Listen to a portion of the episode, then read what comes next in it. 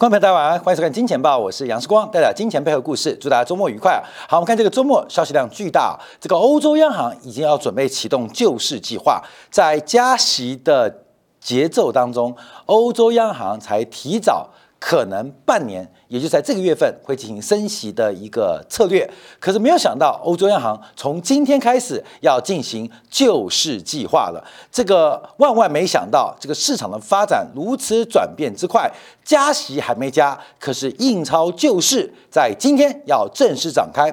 那为什么要救市？而这个方面就要特别留意了，因为整个全球经济的发展跟市场的变化已经远远超出大家预期。好，我们看到今天很多人结结算，就是在昨天已。前这半年啊，包括比特币上半年跌掉百分之五十九，美国国债包括了高收益债都创下近呃历史上最大的半年下跌，也是史上最大的跌幅。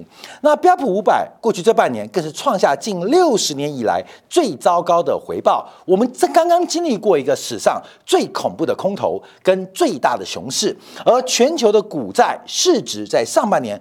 足足蒸发了超过三十一兆美元，这是我们不断提醒大家，这个资产价格的泡沫破灭，尤其是央行在景气下滑的背景当中出现了猛然加息的结果，这堪比一九二九年崩盘的节奏。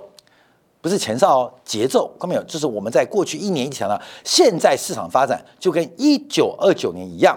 那一九二九年恐不恐怖？一九二九年不恐怖，就跟网络泡沫的两千年一样。其实两千年不恐怖，恐怖在两千零一直到两千零二的九幺幺事件发生。所以一九二九年后来为什么会记录史册？主要就是一九二九到一九三零到一九三一金融市场变化。经济环境、国际贸易的壁垒，还有包括央行、还有财政当局不断反复的错误政策，最终导致在一九三二年开始的长期经济萧条。而现在这个方向越来越明确，而这个发展越来越明显。所以大家说啊，这个到底跌到什么时候啊？我们看台北股市今天就很有很很为例啊。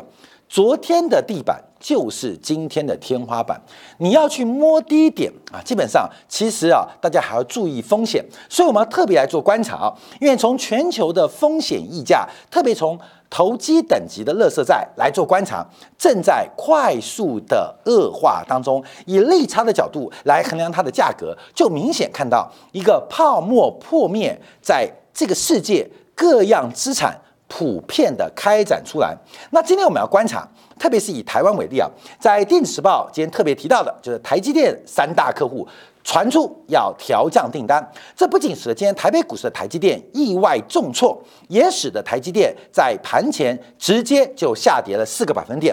在今年一月份的时候，台积电一度来到六百八十八块钱，没有人能够想到半年后的台积电股价会打到剩下六折的水平，在今天收盘来到四百五十二块钱。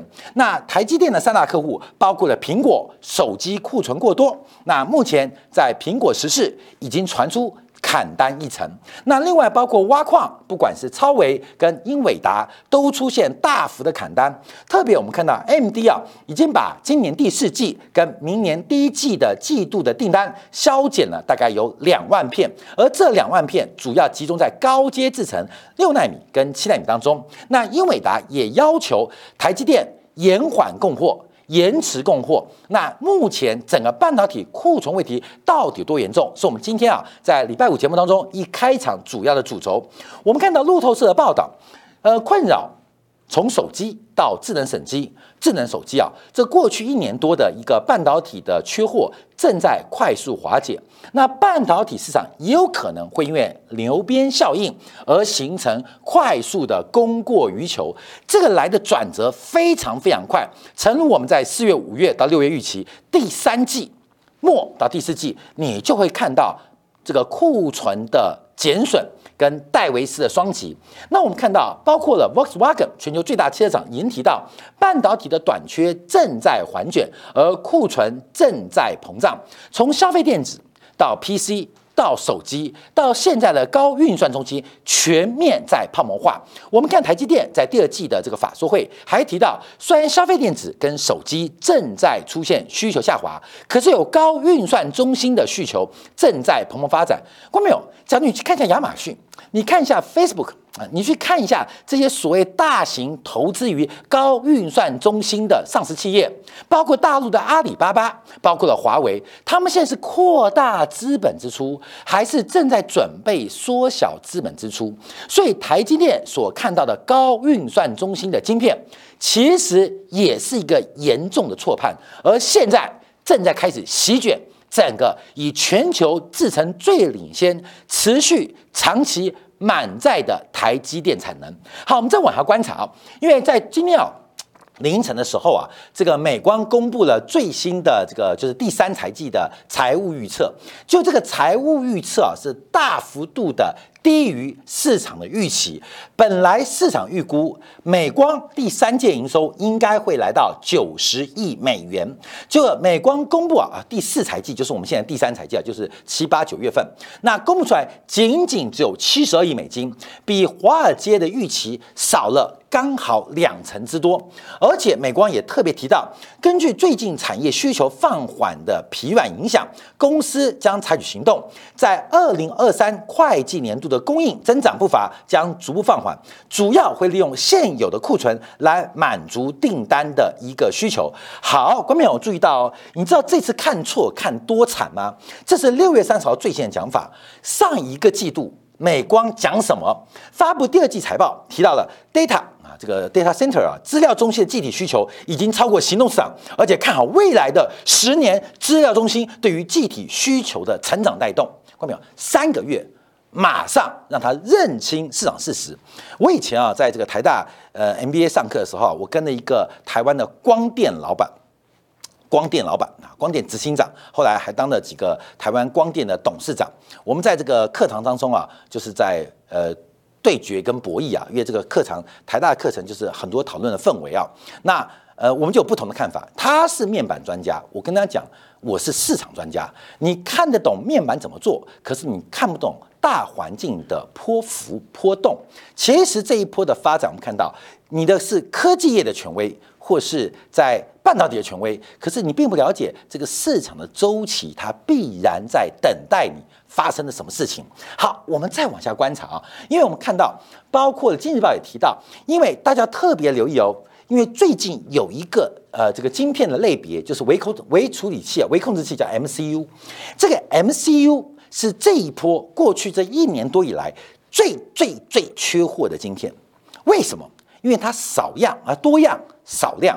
而且这个 MCU 啊，基本上它是用传统制程在生产，它的品号型号非常多，而且通常是有一两家单独供应其中一两种型号。那这型号就很复杂，因为 MCU 有几千万种，那几千万种有几千家的供应商或几百家供应商，那分别来应付市场某些需求。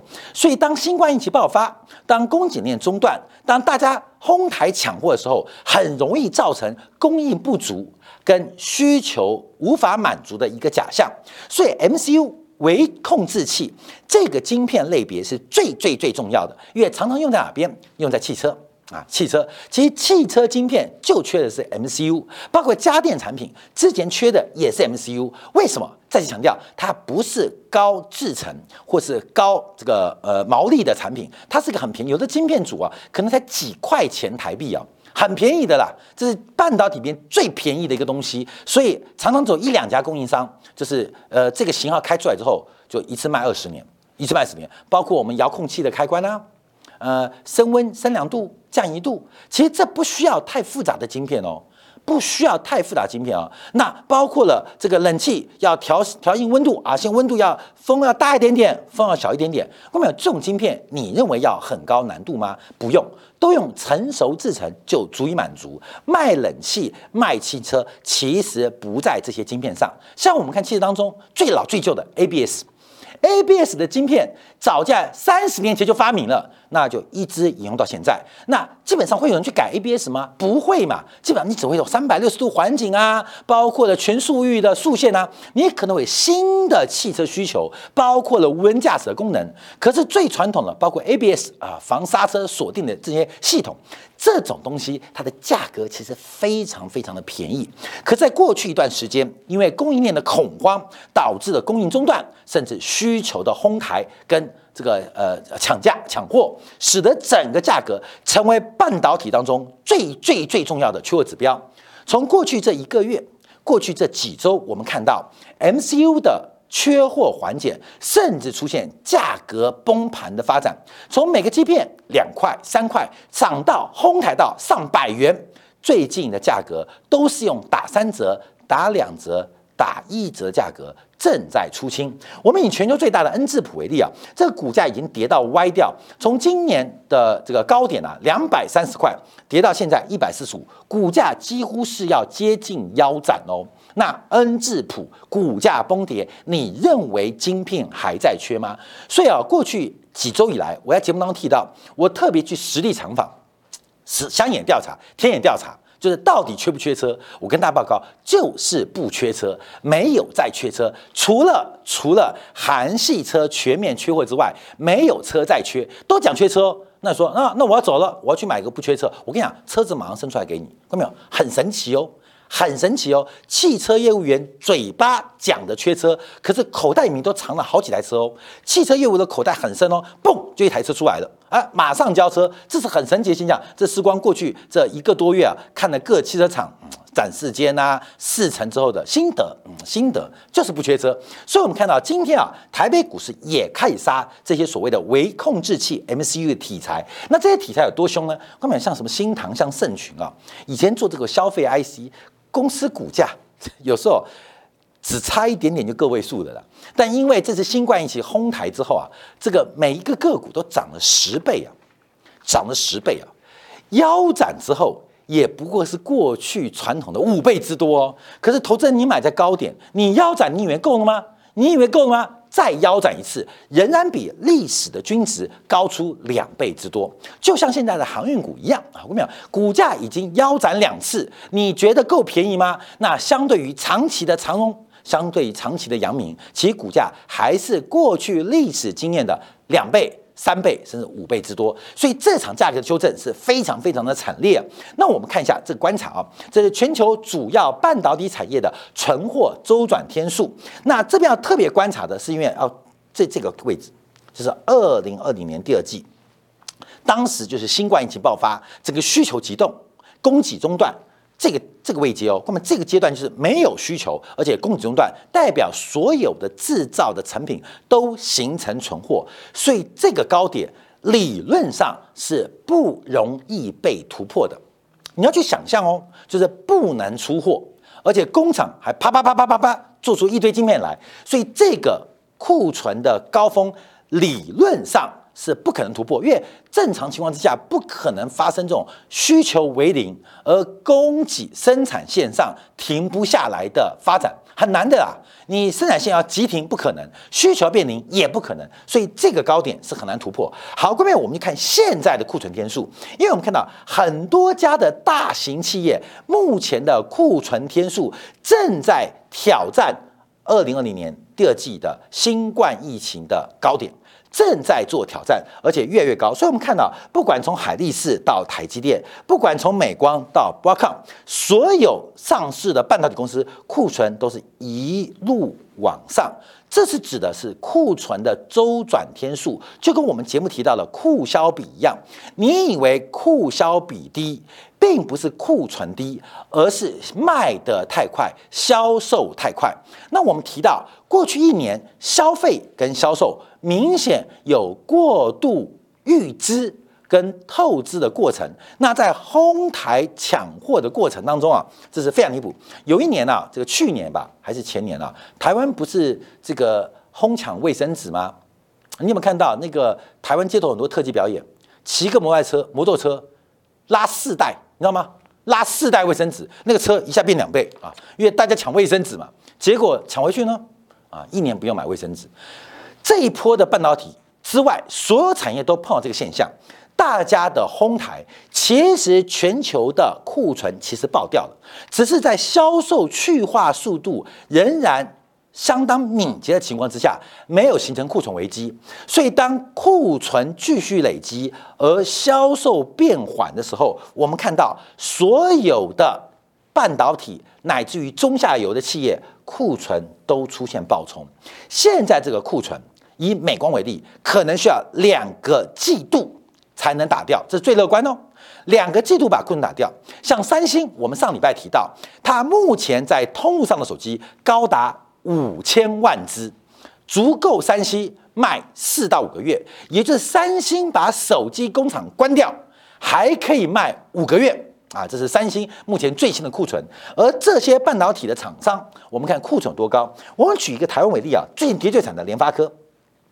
联发科的库存中转天数是一百零三天，一百零三天，也就是库存进入联发科的财报或仓库当中要一百零三天才卖掉，这是联发科。那联发科又没有工厂，他跟谁买的？他跟台积电买的。台积电的库存八十一天，我们可以很简单粗暴来讲，联发科的晶片当然就是联发科加台积电嘛。因为工厂是台积电，它是设计跟配送的嘛，所以加起来就是一百八十四天。什么意思？联发科的手机片一压就要压半年，一压就要压半年。现在只能求爷爷告奶奶，拜托六 G 不要出来，不然我五 G 的 G 片全部黄掉。全部黄掉啊！各位朋友，这是一百八十四天，我们还没有算到联发科出货之后，它的下游通路商的存货，可能起码也二三十天。也就是联发科说难听一点啊，甚至把工厂关掉，货可以卖到明年过春节。这是目前联发科它上下游库存累积，就是联发科现在插头拔掉，公司全部遣散。啊，员工都不要 fire 掉，还可以把货卖到明年春节，这是以联发科为例。那其他包括像英特尔啊、NVIDIA，那不在话下。所有的库存都面临一个非常残酷的一个。这个发展啊，就是存货在大幅的走高，而销售速度正在大幅放缓。那这次会错多惨呢？我们从去年就提到以万红吴敏球啊，这吴敏球啊，不断不断提到啊，这个去年还提到就是说什么呃，在宏观经济的看好之下，维持持续看法啊，认为今年的营运会优于去年。看到没有？吴敏球是不是该下台？啊，吴敏球到底怎么对待他的股东？那另外我们看到台湾最有名就是黄崇仁啊，黄崇仁这个是散户投资人大家都担心害怕的一个老板了，现在已经破了他 IPO 成交价，你去碰他的股票，光没有就是钱太多。这个人是完全没有什么市值管理信用的啊！这个股票上市之后炒完一波，拉完一波，股价跌破了 IPO 价格，所以我们看到。现在所有的方向都指向一个方向，光明，你以为这是最低吗？你以为是最低吗？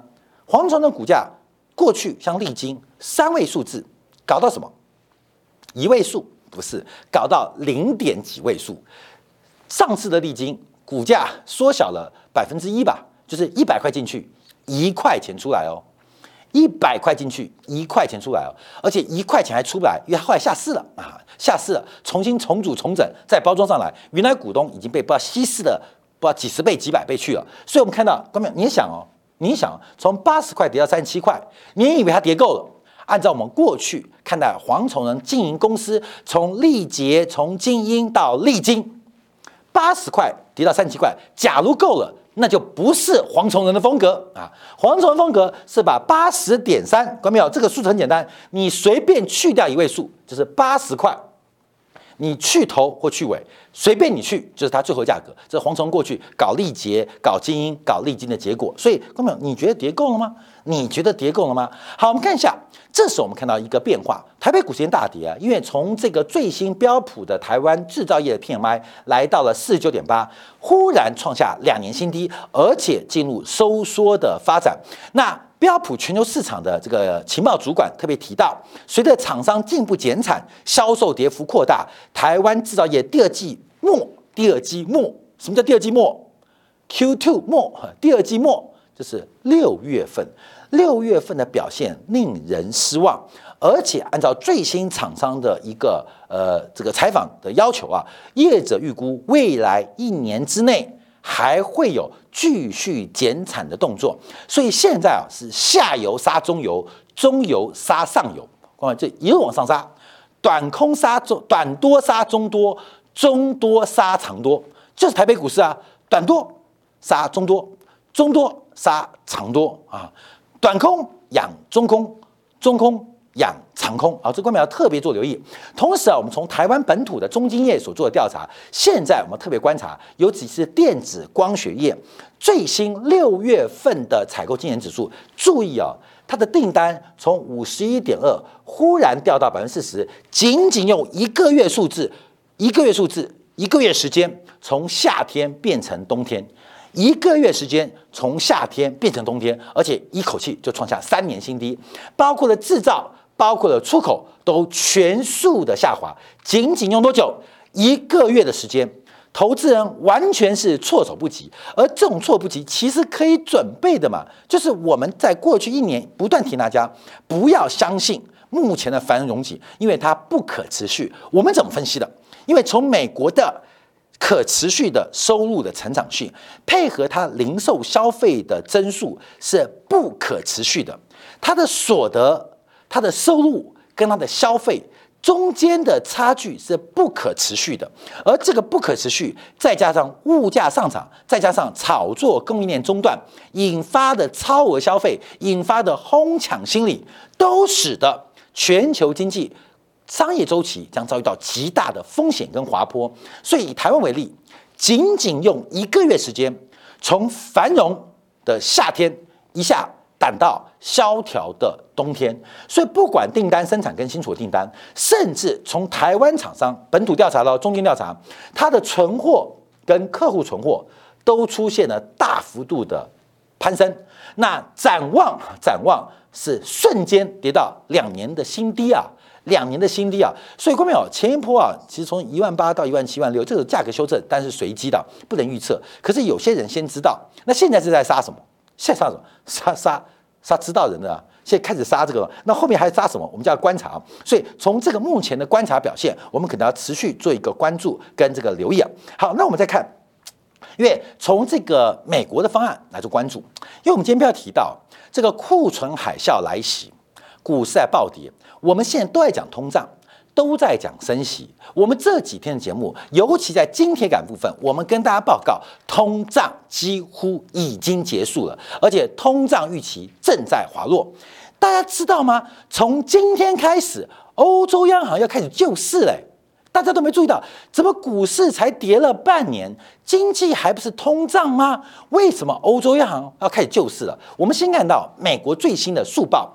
亚特兰大美联储每天都会更新它对于美国 GDP 的估计，预估美国第二季的 GDP GDP 啊成长率实值是为负负的百分之一，低于三天前的正零点三 percent 的成长，也就是美国的经济连续两个季度的 GDP 将会负增长，这个在美国。这个预算这个管理局当中，就是定为一个衰退周期已经发生了。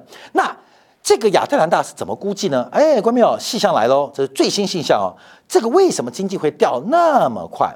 一个是消费大幅度的减少，对于 GDP 的拖累是零点六四个 percent。最大头就是我们一直讲的库存，库存的打消。直接拖累了美国经济一点一七个 percent 的百分点，也就是目前减少库存，现在是所有厂商最头痛的事情。而整个宏观数据也看到，美国作为全球最大的市场，现在开始疯狂的挤压库存。后面你去看亚马逊的消息啊，亚马逊的中国买家今年有多惨？第一季比较惨，第二季更惨。第二季比较惨啊，看到没有？就比四五六月到六月份，你看亚马逊中国买家全部是哀鸿遍野。为什么？这个货不要说今年进不出不掉，连去年进的货全部都出不掉，所以现在全部都要打消库存。看到没有？谁的产能？你现在去逐客看，看到没有？谁晚上还在开着灯，你就去空它。你懂意思了吗？你怎么还在上班呢？看到没有？上班不是勤奋是件好事吗？勤奋是件好事，那个前提是对的方向。假如你是走错误的方向，你的勤奋只会把事情越搞越大。所以，看到没有？看电子业，你就马上开车去逐个看一下，谁的灯还在开的？看到没有？它就最危险啊！关没有？这不不会错的。谁把灯关了？哎呦，这至少比较安全，至少它没有在增加生产，没有增加库存。你看到二小时，哇，车水马龙，还在疯狂生产了。关没有？这家公司就要特别小心。谁？台积电啊！所以为什么跌最重？台积电？因为我跟你讲，不要说半导体，所以金融圈人开车经过这个台湾高速公路，看到台积电还在冒烟。啊，工厂全产能全干，火烫烫的感觉，看到没有？这个嗯，高盛开过去打电话，赶快卖；摩根开过去，赶快帮我卖；美林开过去，嗯，要卖，看到没有？这是意思啊，世界都末日了，开句玩笑话，底下的客户跟终端的库存都已经爆仓了，台积电还在全力的加加工，勤奋的努力，勤奋是对的。但前提是对的方向。其实人生啊，走到对的方向啊，你不勤奋都会成功；人生走到错的方向，你再怎么努力都会失败。好，各位没有？都会失败。你还是宁愿不努力。所以，各位最近呃，只要找说什么风险大的一些标的啊，你去看哪些工厂每天还加灯夜战。我跟你讲，嗯，这在挖坟墓，你知道吗？挑灯夜战，掘自己的坟墓啊，这要特别小心。好，我们再回来看观察啊。这是我们之前经常提到，因为美国的从金融市场的通胀预期正在崩溃，正在崩盘。在我们节目录影当中，我们看到了黄金、白银、大陆的铁矿石价格都创下新低。另外，包括基本金属，包括最缺乏的农产品，等一下我们在经典部分会分享，都在破底、破底再破底。你以为的通胀，的确你用肉感正在发生，可是要用脑去思考，就是灵感。其实它已经崩溃。后面我们做判断是用荷尔蒙决定，还是用大脑决定？我们希望我们的任何的决策，理性决策都是理性决策，都是大脑出来的嘛？什么叫感性决策？感性决策就是身体的蛋白酶啊、荷尔蒙啊在做决策，做决策。所以，假如你现在还就有通胀，的确，你这个人就是肉感决定，因为你买东西是变贵的，你肉感决定。可是，假如你有些理性，你有点知识的系统，会知道。全球的物价前景正在用史上最快的速度在解决，甚至我们要面对会不会有？商品通缩的压力。好，我们看这几天啊，美国国债的利率大幅度拉回，而国债价格出现了反弹。特别指标是两年期国债。我们之前提到，两年期国债因为跟美联储的货币政策周期常常高度雷同，所以两年期国债的相对位置大概就是美联储最后升息的天花板。而现在我们天花板哦，两年期国债收益率啊，从最高三点四五四，现在跌到二点八八二哦，在短短的两周之内，美联储的加息天花板就掉了零点六个百分点。所以现在为什么大家估计二零二三年美联储会降息，不会升息？好，我们我们再观察，因为现在啊，所有的金融交易商听到掉期交易商，有没有掉期？一般我们商学院呢？这个财务学财务的，听到调起就知道这题很难啊，很题很难。到了研究所要考调起啊，swap 换汇点差计算，好麻烦，又是一个逻辑加数学问题，好过没有？就是但是说明这调起交易商会算的人，算得懂的人就去做交易商嘛，继续用他们的真金白银来赌全球的物价跟通胀会大幅放缓。好，在这时候发生一些鬼故事了。欧洲央行宣布，欧洲央行宣布，昨天宣布哦，七月一号就是今天要开始买进南欧地区的国债，看到没有？上一次针对南欧国债，就欧洲各国的欧洲各国的国债购买，上一次是十年前，就是欧债风暴，就是欧债风暴，不知不觉欧债风暴产生了，哎，我怎么不知道？好，看到没有？没听说啊，没听说，好，看到没有？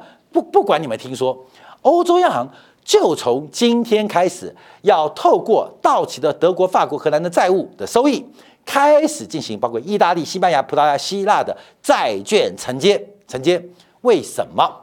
因为全球的市场已经失控，日元的贬值带动亚洲金融风暴，欧债利差俄乌问题引发了欧债危机，而美国的资产泡沫这次来自于企业债跟信用债的崩溃，那就是次贷海啸。我们非常难得见到全球三大经济区域同时出现各自的问题，所以 ECB 已经开始救市。哎，各位朋友，这个新闻来太快，所以我们今天只要马上解读，因为来不及啊。忽然决定的啊，忽然间，这是今天好的新闻都还没看到，就是欧洲央行已经开始救市了，就是，哎，下下礼拜要加息，表定要加息，就忽然横生枝节，开始 QE 啊，当然他没有。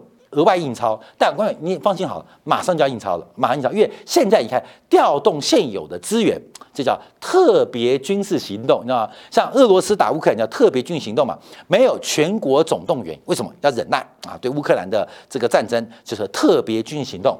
现在欧洲央行为了掩盖他要救市的决心，或是目前问题多大，他不能宣布印钞哦，不能宣布 PPP two 啊。不能宣布，宣布吓唬大家，只好利用现在的现有现役部队，就是现有的弹药、现有的 T 七十二坦克、现有的 T 九坦克，直接拉到战场上来进行呃战争啊，根本就这个意思。根本懂？他不敢讲印钞，因为印钞需要开会，印钞需要酝酿，印钞需要跟市场沟通。那才刚刚在昨天、前天、大前天跟市场沟通完，说我们要加息。可是怎么在今天就开始救市了呢？好，各位，问题有多严重？严重到欧洲央行现在紧急调出自己的运营军，好，禁卫军啊，来救市。目前正在发生什么原因？因为北欧跟南欧的利差关系持续的恶化，在欧元内部，在欧盟内部都产生了非常危险而深刻的一个影响。好，那我们观察啊，因为欧洲的这个欧元的信用违约 CDS 啊，现在在暴涨哦，根本在暴涨，一在暴涨。上次暴涨是新冠疫情，再上次暴涨是这个呃呃那个呃克米尼亚克米尼亚的危机，再前面一次是欧债风暴，反正每次都有大事发生了。那这次大事怎么知道？不知道啊，后面就知道。现在整个欧元区的信用违约吊起啊，这世界价格。正在狂飙，这种狂飙不是牛市，而不是一个很好的讯号。好，最后我们要观察美联储。现在全球央行可能看笑话好了，这是美联储 overnight RRP 的最新金额，你知道多少吗？二点三二兆，快二点三三兆，钱越来越多。现在各国央行为了解决通胀，不管是在价格的价格政策就升息，还是数量政策的紧缩，都在按部就班的进行。可是我们刚刚提到了。欧洲央行已经开始救市喽？那美联储呢？美联储现在的流动性全部挤在 overnight RRP，全部挤在这边，它没有印钞的空间，它没有降息的空间，因为流动性的泛滥正在压迫美联储的账户，正在挤压美联储的预算。好，我们要观察，因为我们看到目前 overnight RRP 啊，主要为什么会大增？跟美国政府又有关系。我跟你讲，一期错，一招错，步步错。因为我大家注意啊，克林顿政府也好，包括了拜登政府也好，民主党政府是一个自然对于财政赤字有非常严格控制打算的一个政党，所以目前美国国债发行量不足。使得大量的流动性没有相对安全的资产可以停放，所以大量流动性从股市、从商品或从房地产撤出回来之后，就挤压在美联储的账户当中。现在加息也不对，现在降息也不对，现在紧缩也不对，现在宽松。也不对，这一场市场上的巨大浩劫，不管是股市，不管是债市，还是包括了商品市场，创下了近世纪来、近一世纪来最惨烈的跌幅。跟大家报告，没有？该降息的时候不降息，该升息而不升息的时候，我们就要回顾，在一九二八、一九二九、一九三零，一直到一九三二、三三、一九三四，一连串的错误，人类在一百年后。再度重演这场海啸，这场恐慌，这场萧条。祝各位观众好好把重。当资产负债表快速收缩的过程当中，时候要特别特别谨守自己得来不易的财富跟累积。好，感谢大家收看，我们下周一同一时间晚上八点，杨世光在《金钱报》与各位再会。